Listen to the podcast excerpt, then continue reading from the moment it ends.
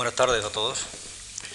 Es un honor presentar al profesor Anthony Cerami en el marco de esta serie de conferencias sobre inflamación programadas por el Instituto Juan March. Las numerosas e importantes contribuciones científicas del profesor Cerami han sido esenciales en el avance y desarrollo de varias áreas de investigación biomédica. Su prolífica trayectoria profesional ha estado vinculada desde sus inicios, en 1962, a la prestigiosa Universidad Rockefeller de Nueva York, de la que es profesor desde 1978 y en la que posteriormente ha sido decano. Es miembro de la Academia Nacional de Ciencias de Estados Unidos y de numerosas sociedades científicas. El profesor Cerami es actualmente presidente del Instituto Picower de Investigaciones Médicas de Nueva York, donde desde 1991 dirige un grupo de unos 50 científicos que abordan el estudio de problemas asociados a la senescencia o envejecimiento, tales como arteriosclerosis, hipertensión, enfermedades renales y diabetes. Un rasgo de la personalidad científica del profesor Cerami lo constituye su gran interés en establecer una conexión entre los descubrimientos de ciencia básica en el laboratorio y su aplicación clínica en forma de nuevos productos o terapias experimentales para la curación o prevención de enfermedades. Este espíritu y valiosa capacidad lo ha transmitido a su instituto, donde investigadores provenientes tanto de la industria como de la vida académica tratan de rellenar el enorme hueco que existe entre un descubrimiento científico conceptual en biomedicina y su aplicación inmediata plasmada en un fármaco o tratamiento clínico. El profesor Cerami inició su actividad científica con sus estudios sobre nuevos abordajes terapéuticos experimentales de varias patologías, tales como la anemia falciforme, diabetes y diferentes enfermedades parasitarias. De forma continuada, el profesor Cerami ha dirigido y mantenido una línea de investigación completamente original y muy productiva sobre los mecanismos de modificación química de los diferentes componentes biológicos, proteínas y ADN durante los procesos de envejecimiento. Estos estudios se iniciaron con sus observaciones realizadas a mediados de los 70 sobre la unión química de glucosa hemoglobina en pacientes diabéticos. Posteriormente, su grupo ha demostrado de forma fehaciente que glucosa, el azúcar más abundante en el organismo, puede dar productos de reacción, denominados AGEs o productos finales avanzados de glicosilación, que alteran de forma permanente las propiedades físico-químicas de las proteínas y que afectan a su función en los diversos tipos celulares y tejidos. El profesor Cerami demostró que dichos productos están implicados en diversas patologías asociadas al envejecimiento, tales como cataratas, enfermedades renales, arteriosclerosis y diabetes. Estos estudios los completó con sus trabajos sobre los receptores que los macrófagos del sistema fagocitario poseen para la eliminación de macromoléculas y de células modificadas por glucosa. Además, el grupo de los Cerami ha desarrollado fármacos que inhiben la formación de los AGEs y, por tanto, de una gran potencialidad terapéutica.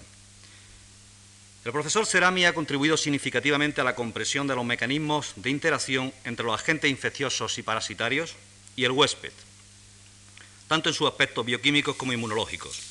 Sus estudios cambiaron la visión de que el agente infeccioso era el responsable directo de los daños causados al huésped, por otra diferente en la que los mecanismos inmunes, como la secreción incontrolada de citoquinas por macrófagos y linfocitos, eran capaces de alterar el estado metabólico del propio huésped. El profesor Cerami tiene el reconocimiento de toda la comunidad científica por el descubrimiento de la caquestina y de su identificación molecular como factor, factor de necrosis tumoral su estudio sobre la fisiopatología y las bases moleculares de la caquesia, un estado catabólico consistente en la debilidad generalizada asociada con las enfermedades crónicas, los inició a comienzos de los 80. El grupo del profesor Cerami y sus, colaboradores, utilizando la infección de conejos con tripanosoma brucei como modelo experimental de enfermedad crónica, observaron la aparición de profundas alteraciones metabólicas y especialmente una hipertrigliceridemia severa, sin detectar una evolución apreciable de la parasitemia. Este efecto se imputó a la supresión de la actividad lipoproteína lipasa por un mediador endógeno de procedencia monocitaria.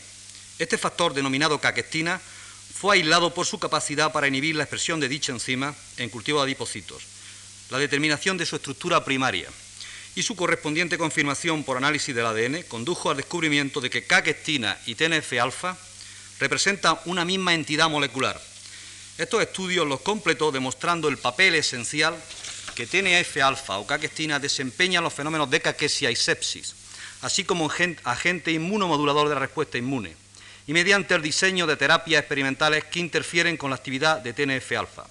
La relevancia de estos hallazgos viene demostrada por los ensayos clínicos con anticuerpos anti-TNF-alfa que se están llevando a cabo en la actualidad en pacientes con shock séptico. Los logros del profesor Cerami en el campo de las linfoquinas y su papel en inflamación han proseguido con el descubrimiento, clonaje y caracterización molecular y funcional de los nuevos mediadores solubles de inflamación de macrófagos, MIP1 y MIP2, que pertenecen a la familia de las intercrinas definida recientemente. Finalmente, deseo mostrar el agradecimiento al profesor Cerami en nombre de la Fundación Juan Marx por su interés en venir a impartir esta conferencia, aún a pesar de las adversas condiciones meteorológicas que están asolando la costa este de Estados Unidos. On behalf of the Institute Juan March, it's a great, it's a great pleasure to have Professor Cerami as invited speaker who is going to give a lecture on cytokines as mediators of metabolism. Thank you. Good afternoon. Unfortunately, uh, being an American, I only can speak English, so, uh, but I will try to speak slowly so that you will be able to understand and that uh, the interpreter will be able to uh, uh, translate uh, what I'm saying into, into Spanish for you. What I would like to do this afternoon is give you a, uh, a description of research that's been going on uh, within my laboratory for large number, long number of years now, dealing with uh, two basic medical phenomena, cachexia and, uh, and shock. And what I will do is show you how these two important uh, clinical uh, entities are related and the role that cytokines play in the development of these uh, uh, very devastating uh, problems. If I could have the first slide, please. For those of you that are not medically uh, trained, you may not be familiar with the, uh, the word cachexia. It originates from the uh, ancient Greek and it means uh, I have it bad. And it was originally defined because uh, the, in ancient times it was realized that people who had some type of chronic disease eventually began to waste and uh, die. And it's a very common phenomenon found in many different diseases of different etiologies. For example, the uh, tuberculosis or consumption, as it was called, was, is a very common, is a, very, is a disease that commonly expresses itself by having cachexia. In our society today, AIDS is, is now the uh, disease that I believe that most people uh, would recognize as being a wasting disease. In addition, cancer continues to be one of the major causes of cachexia. And in fact, about, it's been estimated that about a third of all cancer patients die of cachexia rather than from their uh, uh, tumor uh, burden. In addition, a number of other parasitic diseases have severe wasting, such as trypanosomiasis. Now, what is cachexia? Cachexia is different than starvation in that if you starve, what happens is you break down all of your fat, and then after a period of time, you begin to break down the muscle of your, uh, of your body. People with uh, cachexia have a loss of weight, but the weight is due to two things. One is that there's a, a decreased food intake or anorexia, and the second is a catabolic state which leads to the loss of not only of, of, uh, of adipose tissue, but also of protein, particularly muscle. So this loss of, of protein and fat is characteristic of uh, cachexia. In addition, people, with, people or animals with cachexia frequently have an anemia that's associated with it or an inability to keep the right amount of red cells present in the uh, blood. Next slide, please. This slide is of a young child from Brazil that's infected with a parasitic organism, Leishmania. And I show this slide because I think you would very rapidly see that this child is severely wasted. You can see the bones of the child with very little flesh on them. But at the, at the, same time, you also realize that the abdomen is severely enlarged as a result of the fact that the liver and spleen are filled with, these, uh, with the parasites that the child is uh, infected with. Now, most people, when they thought of cachexia, thought of cases like this. And the idea that was very prevalent about the mechanism of cachexia was that it was due to the fact that the host was that the, that the either the tumor or the parasite or whatever was using the metabolic energy of the host at the expense of the host and therefore the, the host was, uh, was wasting as a result of the tumor or the parasite or bacteria uh, growing. And that seemed like a pretty reasonable idea, but that's not always the case. This, this type of, uh, of photograph is not always the case that you see in, in cachexia. Next slide, please. This shows another form of cachexia only this time it's in a cow that's infected with a, another, uh, a similar organism to the one that was shown in the uh, young child in the previous slide. This cow is affected with trypanosomes. And within about two weeks of having been bitten by a uh, tsetse fly and infected with the uh, trypanosomatids, what you see is a severe wasting of the animal. And, uh, and the animal is anorectic and shows the classic display that you would find in, uh, in uh, cachexia. Now, for many years, I was very interested in studying both of these diseases, leishmaniasis in people and trypanosomiasis in cattle. And one day, in studying the, the, uh, the cattle in, uh, in Africa, I was struck by the fact that the total number of organisms that I could find in the blood of these, uh, of these infected cow, cows were extremely small. In fact, uh, the, it was really difficult to understand how such a small number of parasites could cause the wasting of as large an animal as a, a cow in such a short period of time. So that triggered the idea that maybe there was something else going on in cachexia. Because these, I should also mention that these animals, in addition to undergoing cachexia, eventually go into shock and, uh, and die. So the idea was that maybe it wasn't that the parasites were using the energy of the host, but rather that in response to the parasite, the host was leading, the host was invoking a derangement in their metabolic state, which was causing this phenomena to take place. And so we decided to try to understand the biochemical basis of uh, cachexia and then the subsequent shock that developed. Next slide, please. And in studying rabbits that were infected with uh, trypanosomiasis, we made the unusual observation that during the course of the, uh, of the infection, the blood of the animals eventually became laden with, with uh, very low density lipoproteins, or VLDL. And this is shown here with measurements of looking at the accumulation during the course of the infection of triglycerides in the, uh, uh, in the blood of these animals. And you can see that it really became becomes quite large. Now, this in fact is so large that if you saw the plasma of one of these animals, it would appear white as a result of the opacification due to the accumulation of VLDL in the, uh, uh, in the tissue, in, in the blood. Now, this seemed really very, very unusual because at the time that the blood was filled with, with, uh, with, very, with very light density lipoproteins, there were basically no fat stores left in the animal.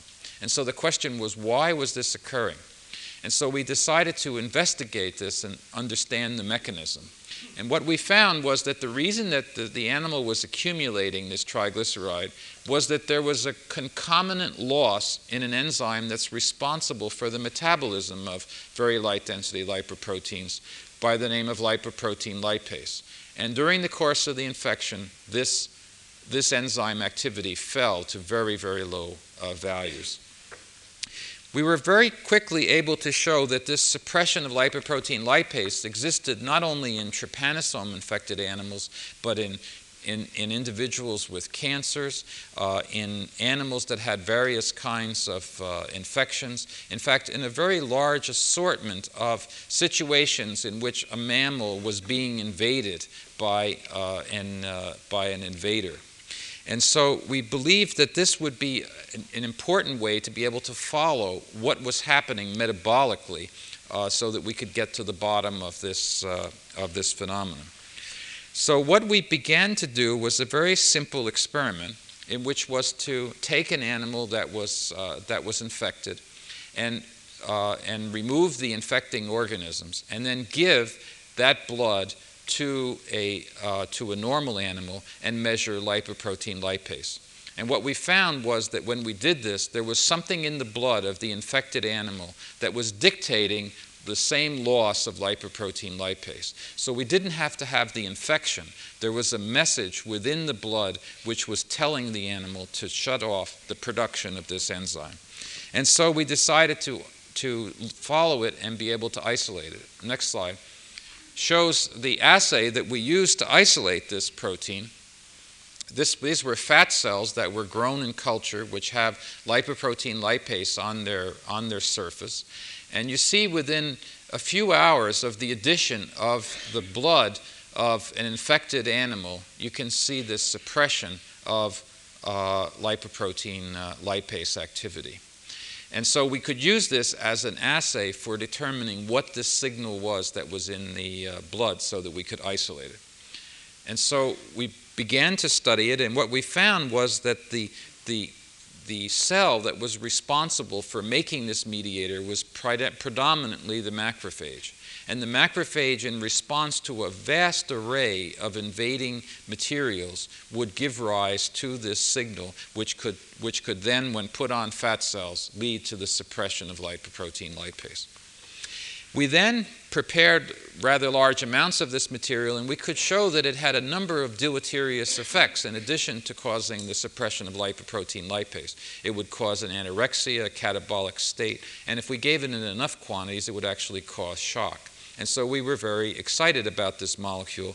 And we called the molecule cachectin because we believed it had something to do with cachexia. And so we began to isolate and purify this material. Now, the big surprise to us was when we finally had enough of the, the molecule that we were calling cachectin and sequenced it, uh, we were surprised to find that it was identical to a compound that had been that had been reported a few months earlier, which went under the name of tumor necrosis factor. Could I have the next slide, please? And tumor necrosis factor has been a factor that's been around for many, many years, and it was originally studied because it was uh, made in animals in response to the administration of endotoxin. And endotoxin in these animals would elicit a molecule, tumor necrosis factor, or TNF, which could then be given to an animal bearing a tumor, and there would be a killing of, the, uh, of that uh, tumor by this agent. And so there was a tremendous amount of interest in trying to be able to use TNF as an anti tumor agent. And so when TNF was first cloned, everyone was very excited about the possibility of using TNF as an anti tumor agent.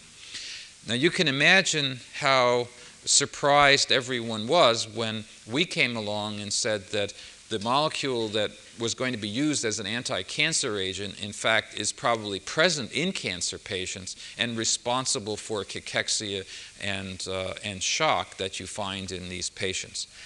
So in the beginning, as we as this story unraveled, there was a, a tremendous opposition to the fact that, that TNF in fact had this dual activity. Uh, one being to be able to kill tumors, and the second to be able to induce all of these uh, horrible things like cachexia and shock. With the availability of recombinant material, it was very quickly possible to show that this that TNF does have a very wide array of biological activities. It is an extremely pleiotropic uh, molecule. But it's fair to say today that most of the hope that was, uh, that was put forth of using TNF as an anti tumor agent have in fact been prevented because of the fact that it has all these other biological activities which are really quite severe. So they include anorexia, catabolic state, severe fevers, but the main problem is they cause hypotension and shock and, uh, and death. The macrophage is the is the cell that makes uh, the, the largest amount of TNF, but other cells also have been found to make TNF, including T cells, NK cells, etc. And the interesting thing about the macrophage is that it responds to a wide array of materials to produce this cytokine. So both gram-negative and gram-positive organisms, when they're when they're incubated with macrophages, produce TNF or mycobacteria, a large number of viruses, a large number of parasites, and tumors by a mechanism that's still not clear, still induces macrophages to produce TNF. And then this TNF can then go out and have its effect locally, as it would in, in a classic inflammatory reaction. It can have its effect uh, in, on cells, on tissues nearby as a paracrine type of hormone, and it can also have effects on, on tissues very far removed, uh, as it does, for example, in the evolution of, uh, uh of fever or of, uh, of anorexia. Next slide, please. Now, what is TNF? For those of us that have been in biology for uh, a number of years, it's really remarkable the speed at which research can now uh, go. Um, this, within, within a few years of, of uh, having found TNF and having, uh, having the sequence of it and having been able to produce it in, uh, with, uh, with bioengineering, it was also possible to be able to have the X-ray structure done, and several groups have, have completed the three-dimensional structure of TNF, and this is actually a slide from Jones and her colleagues in Oxford. And TNF is a 17,000 Dalton protein, which in biological tissues exists as a trimer. And you can see the trimer here, one in green, one in red, and one in blue. And it looks like a bell-shaped uh, molecule. And uh, I have the slide put in this way because this is the actual part of the molecule that binds to the uh, receptor. Uh, recently, group at Roche has been able to uh, crystallize the receptor in contact with the, uh, uh with the uh, ligand, and what you have are three bands, uh, three proteins of the receptor coming in contact with the three proteins of the TNF, which basically one arm of the receptor coming up in this, this ridge, one in the other, and one in the back one. So this is how it fits into, its, uh, into the active site of the uh, uh, receptor to elicit the biological uh, uh, activity. Next slide, please. There are two, two TNF receptors, TNF receptor 1 and TNF receptor 2, that have been found. They're part of a large family of, uh, of receptors. Of, some of them are, are quite uh, common, like nerve growth factor has been uh, well described. Um, and uh, there are some very interesting ones also in this family that are still being, uh, their biology is still being elicited. One is the FAS antigen that's found on, on cells. But the other one that's particularly uh, interesting in terms of biology is that pox viruses have managed to, uh, to grab a hold of the gene for this receptor, and they make a soluble receptor, which is very important for their being able to have, uh, to be able to grow in the, uh, uh, in the animal and, uh, and prevent the uh, immune system from functioning and destroying the, the infection. And if, if in fact you delete this gene from the uh, virus, then you end up with an attenuated strain which can no longer be as infective as the, uh, as the parent. And so this points to the fact that if you bind up the TNF with this receptor, it can really have a very dramatic effect in the outcome of the, uh, uh, of the, uh, of the invasion. Next slide, please. Now, what I would like to do is take you through the biology uh, of, of septic shock and then take you through cachexia and, and show you what, uh, what TNF is doing. As I mentioned, TNF has multitude of activities. I used to have a slide which listed all of the activities. And when we began, it was a slide like this with a few on it, and then it got so big that you couldn't read it. And then I made two slides and still couldn't read it. And then I decided that if anyone wanted to know what activities they were, they should look it up in a review article because it's, it's really uh, momentous how many different activities have been found with, uh, with TNF. But the, the interesting thing is that this slide, which lists what you find clinically when you have an animal or a person with septic shock, all of these that are listed here can be elicited by recombinant TNF administration to normal animals. So one of the things that the most common thing you see in septic shock, which are, so these would be individuals who are infected with some type of uh, either gram-negative, gram-positive bacteria, uh, fungi, uh, uh, virus, etc. Uh, what you find is a fall in blood pressure. There's a leakage of plasma from the vascular tree into the tissues, and this is called a, a fluid leak because the endothelial cells uh, are allowing material to get out of the vessels into the surrounding tissue. And in order to maintain blood pressure, you have to, in fact, give fluid uh, to, uh, to the uh, uh, person. In spite of the fact that you give fluids, you end up with uh, eventually with respiratory failure and pulmonary edema in patients that are in shock. The kidneys begin to start to not function and they go into kidney failure. They can get gastrointestinal hemorrhage, a diffuse bleeding and tissue injury, injury, which is called DIC, and then eventually the subsequent death. Now, as I mentioned, TNF administered to experimental animals can induce all of these phenomena. next slide, please. And this shows some of the original work that, uh, that Kevin Tracey and Bruce Beutler did a number of years ago, in which they took recombinant TNF and administered it to rats and then measured a number of vital signs after the administration. And what you see here is that this yellow area is where the TNF was, in, was injected. And you see, not much happens for the animals, don't die for several hours.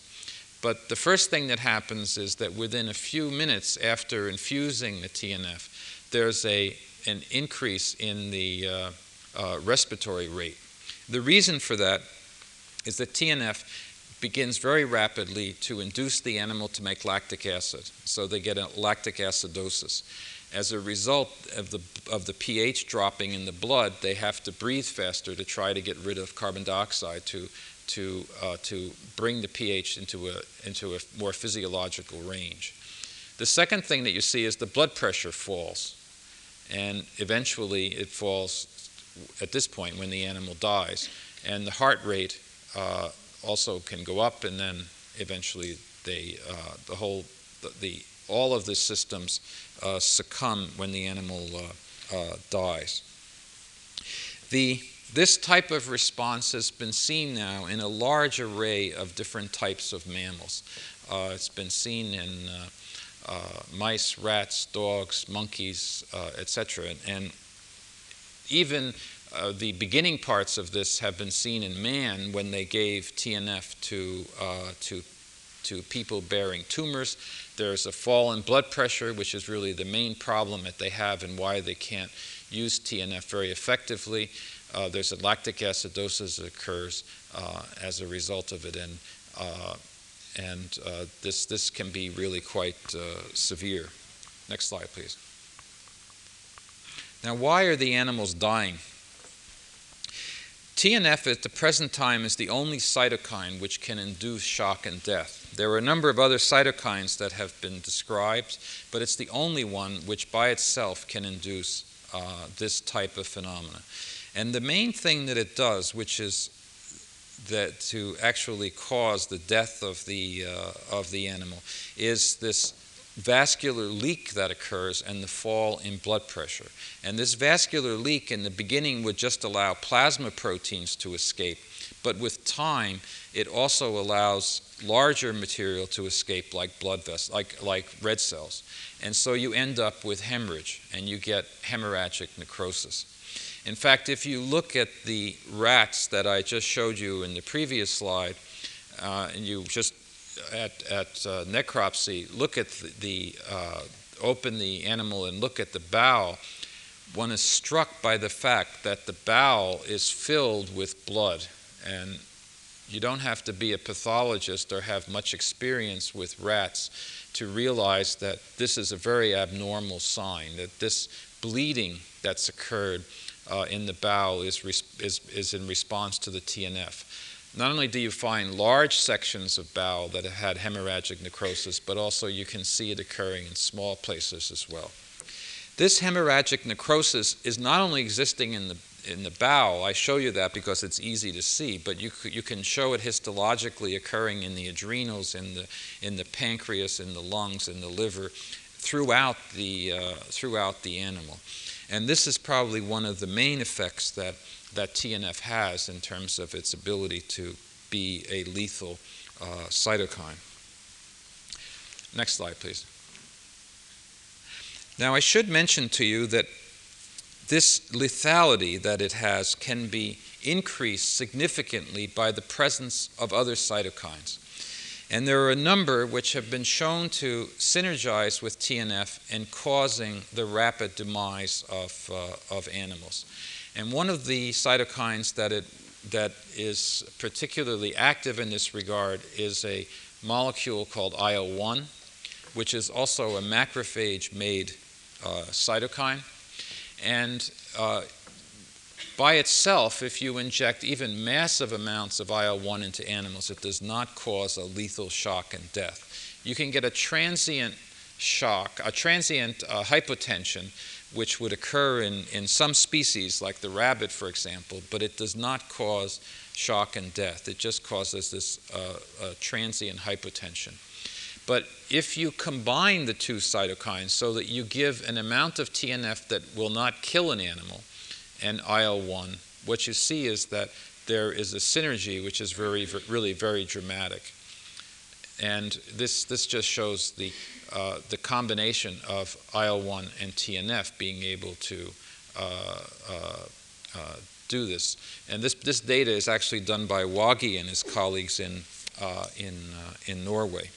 Another cytokine that works synergistically with uh, TNF is interferon gamma, which is a T cell uh, cytokine which can, in synergy with TNF, cause the same kind of uh, uh, effects.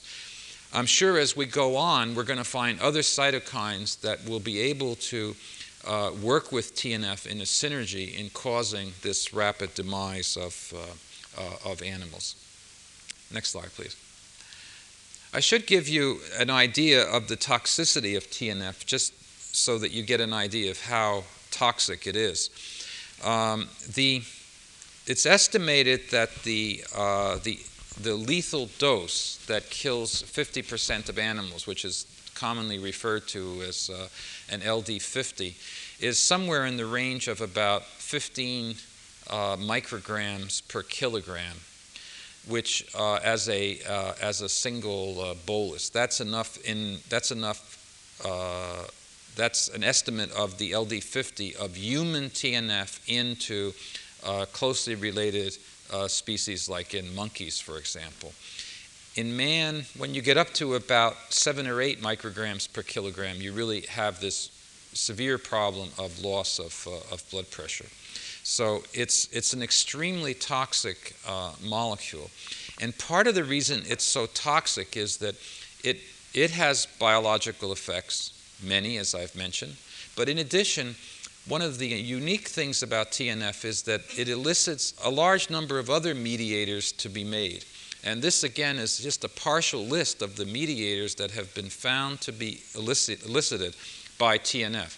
So if you administer TNF to an animal, you can find one that it will make more TNF, it will induce IL 1, IL 6, GM-CSF, PDGF, TGF beta, a whole series of, uh, of reactive oxygen intermediates, eicosanoids, PAF.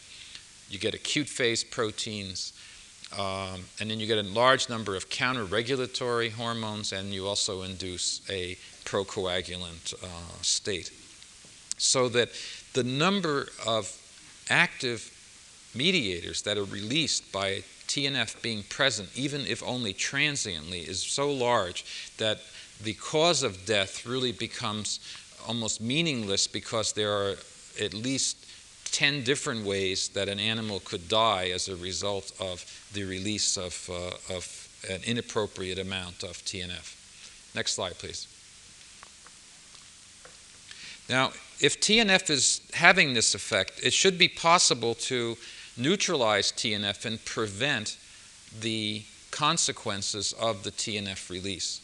And so several years ago, we decided that what, in order to prove this, we would make a monoclonal antibody which neutralized the biological activity of, uh, of human TNF, and then to see whether this antibody could then prevent the toxicity associated with, uh, with invasion in, a, in an experimental animal model.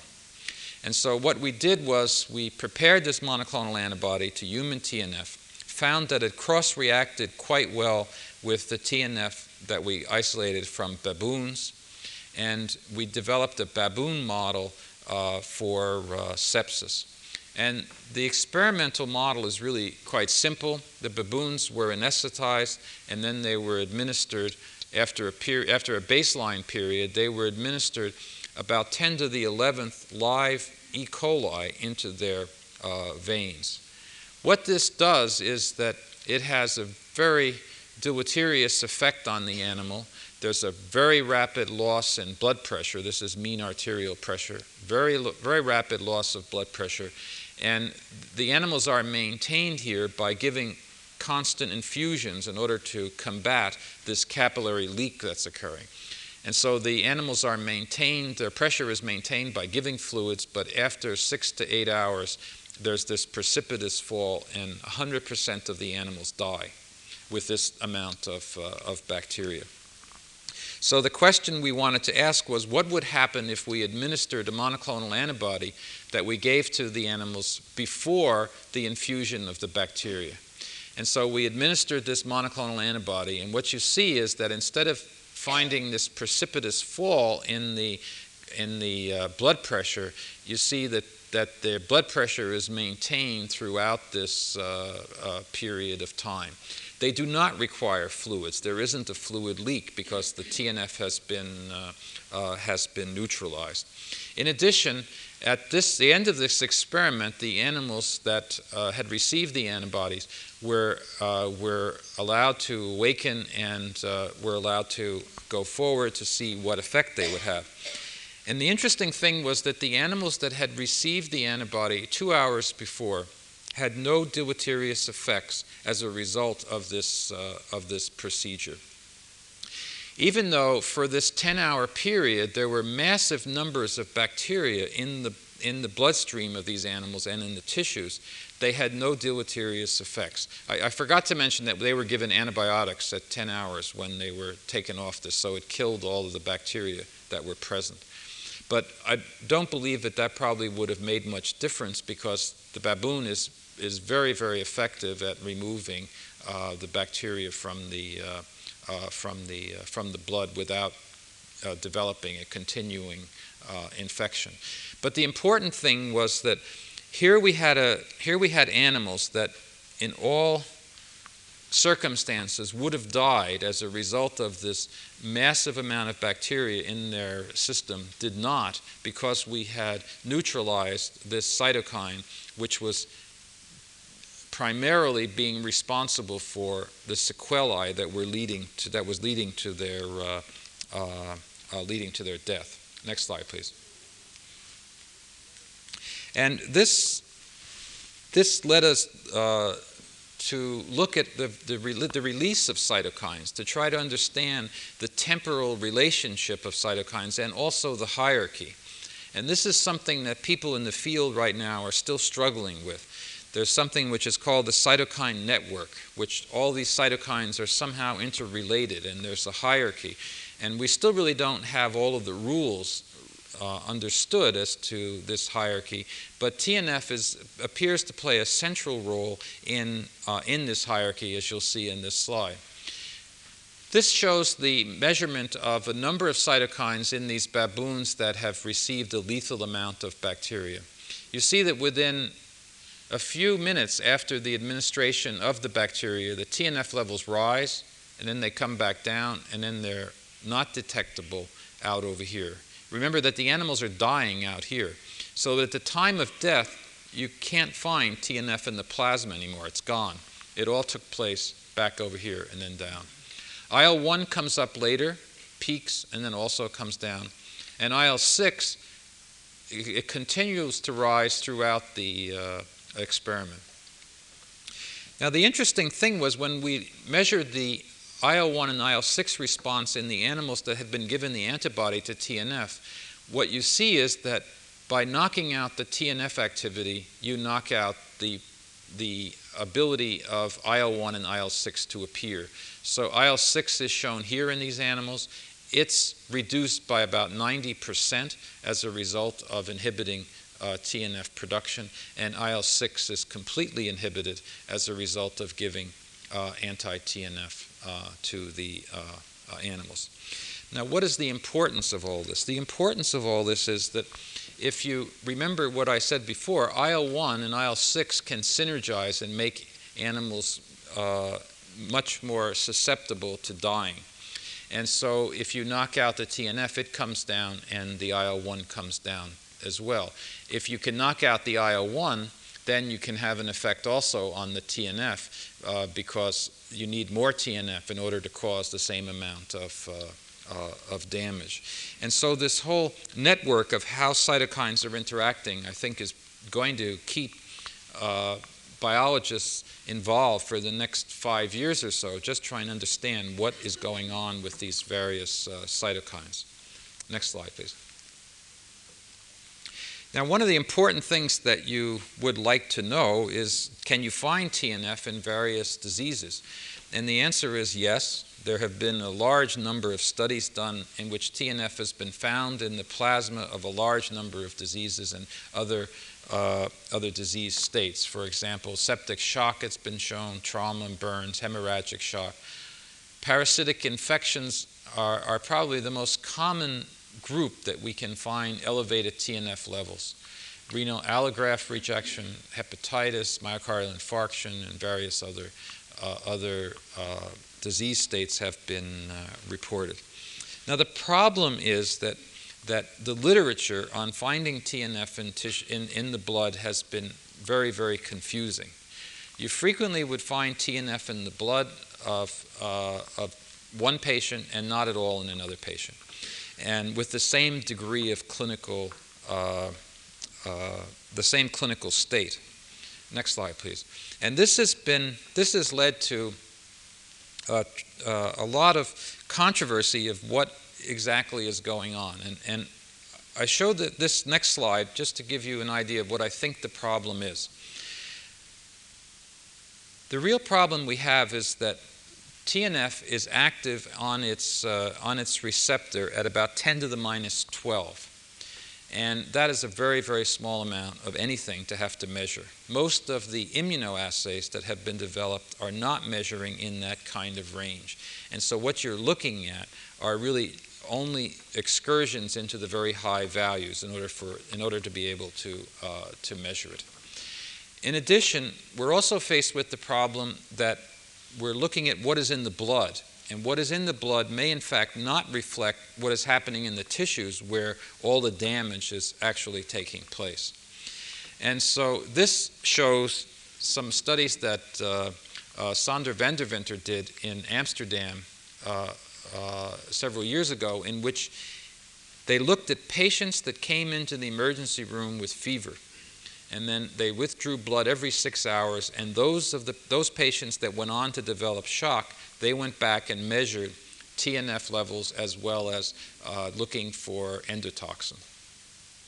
And the interesting thing is that, in contrast to the baboon that I showed you, where you got a big, massive amount and then it went down, in real life, in patients, you don't see that. This is the kind of pattern you see. It goes up, it goes down, it goes all over the place. And you can see that if you just happen to, by chance, pick a point, say here, in this patient, you wouldn't find any. And whereas if you had done it six hours before, you would have found uh, TNF present. So at the present time, the measurement of, of TNF or IL-1 or almost any cytokine has really been has really been fraught with how to interpret it. And there has been uh, a, uh, extensive amount of work to try to be able to to measure cytokines so that we could use it clinically as a way of assessing the status of the patient. What you would like to know is really how sick is this patient? Is this patient in the have values such that they're, uh, they have a, uh, a 90% probability of going into, uh, uh, into severe shock and, uh, and dying, or are they, do they have a good prognosis by having low levels? And this area is still in, is still in a state of flux because we still don't have good ways to measure these uh, cytokines and, and to know whether or not uh, what we're looking at in the blood is really a reflection of what's happened in the tissue. Next slide, please. Now, all of this that I've mentioned leads to the fact that in, instead of wanting to use TNF as a, as a mediator and as an anti cancer agent, what's happening now is that many groups throughout the world are trying to find ways to inhibit TNF because inappropriate amounts of TNF uh, can really do a significant amount of damage. And so this is just a partial listing of the various uh, mechanisms that have been uh, put forward and that are under clinical trials for either looking at patients with shock or in patients with uh, cachexia. The obvious one that I mentioned to you before was the monoclonal antibody to TNF, and there are a number of clinical trials of that going on.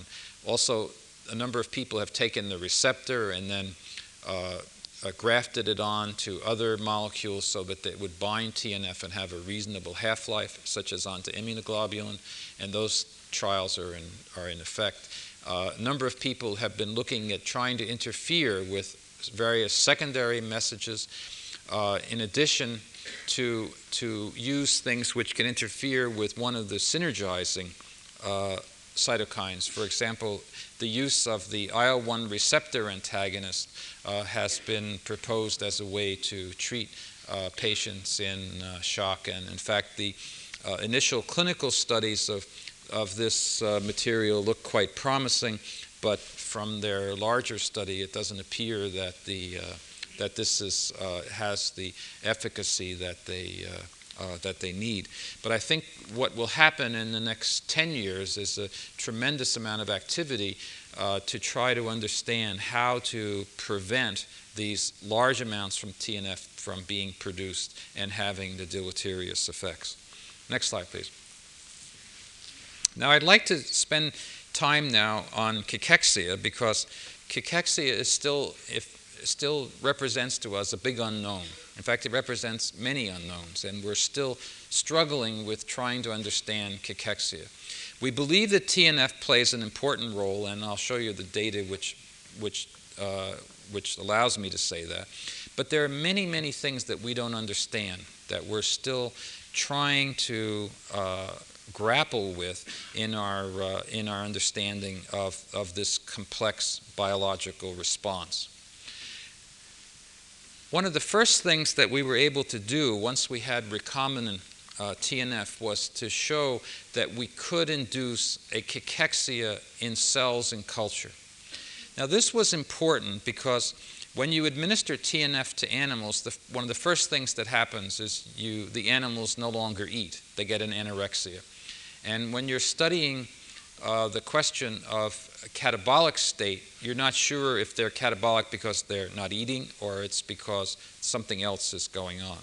In tissue culture, you don't have the problem of eating because you put their food, if you will, into the, uh, into the culture dish.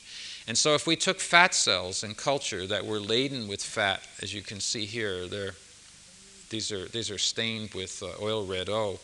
And if we then add TNF to these, uh, to these cells, the, the fat cells eventually mobilize all of this fat, break it down, and you end up with fibroblast like cells that uh, no longer have fat within them. These are still fat cells. They still have insulin receptors at a high value and a lot of the other properties of fat cells. They basically are thin uh, adipocytes. If you remove the TNF, then within a four or five day period, they shift their metabolism back from being catabolic to being anabolic, and in fact will again make fat and end up with stores uh, uh, uh as well. So that by itself, it can induce a catabolic state and lead to the loss of, uh, of stores as a result of the, of the protein interacting with its uh, receptor. Next slide, please. Now, I could show you a lot of data which would convince you that TNF, in fact, can cause cachexia. But probably the most dramatic thing that I can show you is this slide, which these are two nude mice. One nude mouse has received uh, Chinese hamster ovary cells in the leg with a vector without a gene inside of it. And this animal received the same cells with the same vector, only it has the human TNF gene in it, and it produces TNF constitutively. So these cells are constantly making TNF and releasing it into the body, and these cells don't make TNF. And I think you can, you can see quite dramatically the wasting that has occurred in this, uh, uh, in this uh, mouse. If you give antibodies to TNF, human TNF, to this animal, you can prevent this wasting from occurring. So there's, it is the TNF has the ability to induce all of the phenomena that we associate with, uh, uh, with cachexia. Next slide, please. Now, where is this energy going? I mean, how, why is it that we're wasting energy in, uh, in infection? Uh, even when, we're, when we're, we get an acute infection, we are wasting energy. We require more calories in order to maintain our uh, body weight. So, for several years, we have been looking into this, and this represents some work that Alejandro Centella did with us, uh, in which he began to try to understand what TNF was doing to cells. And the cell that he's been looking at here are muscle cells. But a similar type phenomenon occurs in fat cells. It's just that you're looking at fat uh, breakdown. But let's look at muscle cells first because it, it does point to the basic phenomenon. The, if you look at muscle cells, they store energy as glycogen. And if you add TNF, within a few hours of the addition of TNF, all the glycogen stores are broken down. It's not until many hours later that you begin to recover from this addition of TNF to the media. Now, where is, where is all this glycogen going? It turns out that most of it is being broken down to form lactic acid very quickly. And this continues for a long period of time. So, lactic acid is turned on in terms of production. The incredible thing is that if you add TNF here and then you remove it, you still produce the same amount of lactic acid for the same 24 hour period. It's as if the TNF turned on a switch and then the energy was just all lost until it dissipated out after 24 hours. Now, we became very intrigued with this. Where, what was this energy being used for and what was going on? And we tried to analyze it in terms of the most obvious things, which would be an inability of the mitochondria to use energy appropriately, that there was some type of inappropriate use of, uh, of energy, and f or some type of leak of, uh, of the membrane so that you were pumping uh, ions out uh, more rapidly in the presence of TNF and not. And after a long series of experiments, we realized that it was none of the obvious things. And we finally were able to, to determine where this lactic acid was coming from and why we were losing energy. Next slide, please. And it turns out that it, it comes from uh, metabolic studies in which, uh, can we just focus that? That's for those of you that remember biochemistry. Uh, you can see the letters. This is the uh, this is the shunt that takes place when you convert glucose and bring it down and either form lactate or have it form acetyl CoA and go into the Krebs cycle. Now, nor you can either feed in glycogen or, or glucose. The net effect is that it comes into this cycle and it goes in as fructose 6 phosphate. ATP gets put onto it to form fructose 1 6 diphosphate. And normally it goes down the pathway and then into here and then gets utilized. What happens when you add TNF to cells is that you activate this system so that it's more of the fructose 6 phosphate is turning into fructose 1 6 diphosphate. But it also turns on a phosphatase which converts this back into fructose 6 phosphate. And so what you've done is you've just taken ATP and broken it down to form inorganic phosphate. So this cycle went around once.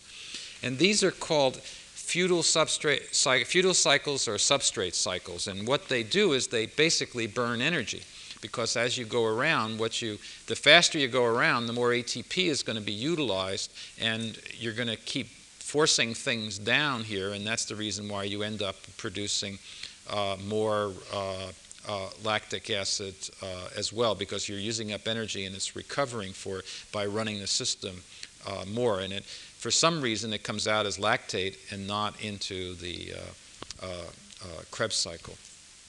Now, it turns out that, that this spinning of this cycle is really quite quite large and when it's in the presence of TNF and in fact can account for a considerable amount of the calories that are lost by cells or even animals for that matter that have TNF uh, uh, present. Now the interesting thing about about this cycle is that it has been described before. Next slide please. And it's been described on honeybees. And uh, honeybees are, are unique among the insects in that they, in contrast to most insects, can go out and forage and look for food in cold weather, whereas uh, in most other insects, they have to wait until the, the temperature, the ambient temperature rises so that their muscles uh, reach a point where they can function and then they can fly. The honeybee uh, is unique in that it can turn on that same feudal cycle that I just showed you that's taking place that TNF induces in their flight wings to raise the temperature so that they can fly, and then they can fly out and, uh, uh, and, uh, and function.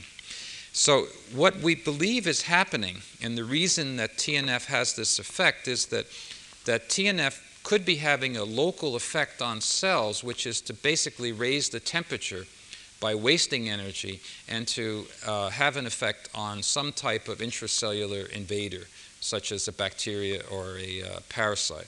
The whole question of fever, which is one of the uh, the classic things that happen when we become invaded is to somehow act as a primitive means of uh, preventing organisms from growing uh, at, a, at, a, at a different uh, temperature. So, this effect of TNF may have been designed for that purpose, but when it's present over long periods of time, you eventually use up tremendous amounts of energy, uh, which uh, lead to, the, uh, to this uh, wasting phenomenon. Next slide, please. I should tell you, though, that the thing that we still don't understand in this process is the loss of protein. Uh, this, we can, we can now fairly well explain the loss of calories, but the, uh, but the, the aspect of cachexia that we're still completely in the dark about is the loss of protein. And the loss of protein is really one of the biggest problems that cachectic patients uh, have. And it's an area that we're still actively pursuing. Now, I'd like to just spend a minute to tell you a little bit about TNF because of its unique properties. And this has to do with some work that Kevin Tracy did on asking the question of is it important where TNF is made as to the biological activity that you see? And so what he did was to take the same cells that I showed you before that were put into the nude mice in the leg, And instead of putting these cells in the leg, he put them into the brain. And you, you will quickly see that putting TNF secreting cells into the brain makes a very dramatic difference compared to the leg. The first thing is these are the, the animals that had the TNF secreting cells in the brain, they become cachectic, but it takes them many, many days. They don't really become cachectic until 50 to 70 days after the uh, implanting of the cells. Whereas if you put the same number, in fact, even up to 10 or 100 times less in number of cells in the brain, you see a very dramatic effect on, on eating behavior. This, you can see that when you have the uh, TNF in the brain, the animals literally stop eating by about day 10. So this is an anorectic effect that the TNF is having. So the TNF is leaving the cells in the brain and going to the center of the brain involved in eating and shutting off eating, and these animals eventually starve to death. Next slide, please. And if you remember in the beginning of the lecture, I mentioned that there's a difference between starvation and cachexia. In starvation, you lose your fat and then you lose a very small amount of protein. In cachexia, you lose fat and protein at all times. If you put the TNF in the brain, it's starvation. You don't see the loss of, uh, of protein. You just see the loss of, of lipid. And in fact, the animals are dying of, uh, of starvation. Now, that really points to the importance of TNF and its paracrine mode because it's obviously doing something very different in the periphery than it is in the, uh, in the brain. And probably the best example that I can show you that, that it has a different effect, whether put into the brain or the leg, is shown in the next slide. These are the same nude mice that I, uh, different mice, but the same type of mice in which we put the TNF secreting uh, into the leg in this mouse and into the brain of the animal in, uh, in this mouse. And you can see that the animal looks very thin, uh, which is quite obvious. It also takes on a very characteristic uh, stature, which, which is very different than the animals that have it in the, uh, uh, in the, in the leg. But probably the most dramatic thing that we saw when we put the TNF secreting cells into the brain that we never saw when we put it in the leg, and that is that, the, that these mice, these nude mice, then grew hair. And you can see this funny looking hair all over this, uh, this mouse uh, that we were really quite startled because uh, I always thought nude mice didn't have hair follicles. Well, they do, and they can grow a, a, a rather peculiar looking hair, but certainly TNF secretion in the brain led to uh, uh, hair growth all over the uh, uh, animal. And when we did this work, when I was still at the Rockefeller, the, uh, the technology transfer people were very excited because they felt that if they could somehow cap- capitalize on being able to use TNF to both lose weight and grow hair on fat, bald men, they would be able to have a, a very uh, useful uh, material. I kept telling them that this animal died in a few days and it was going to be very difficult. But it does point to the unique aspect of the, the site of production of this uh, potent uh, cytokine. Next slide, please. Now, the real problem that we have in anti uh, of, of TNF inducing cachexia is that, in contrast to being able to prevent shock by using antibodies to TNF, we are not able to completely prevent the cachexia associated with, uh, with tumors, for example. This shows uh, it, some work that Barbara Sherry did in which uh, these are animals that are bearing a tumor both looking at fat and of protein, and then giving an antibody to neutralize TNF. And we can have some effect. It's probably in the order of 60%, but we can't completely prevent the catabolic effect from, uh, from occurring. So we think that we're missing cytokines and we're, or we're, we're somehow not able to understand enough about what's also happening in, uh, uh, in cachexia. So the, uh, it's ironic that we know more about shock now than we know about cachexia, but uh, I think that in the next few years we should be able to understand this phenomenon better. Next slide, please. Now, everything I've talked to you about today would make you think that TNF is a bad gene and why do we keep it?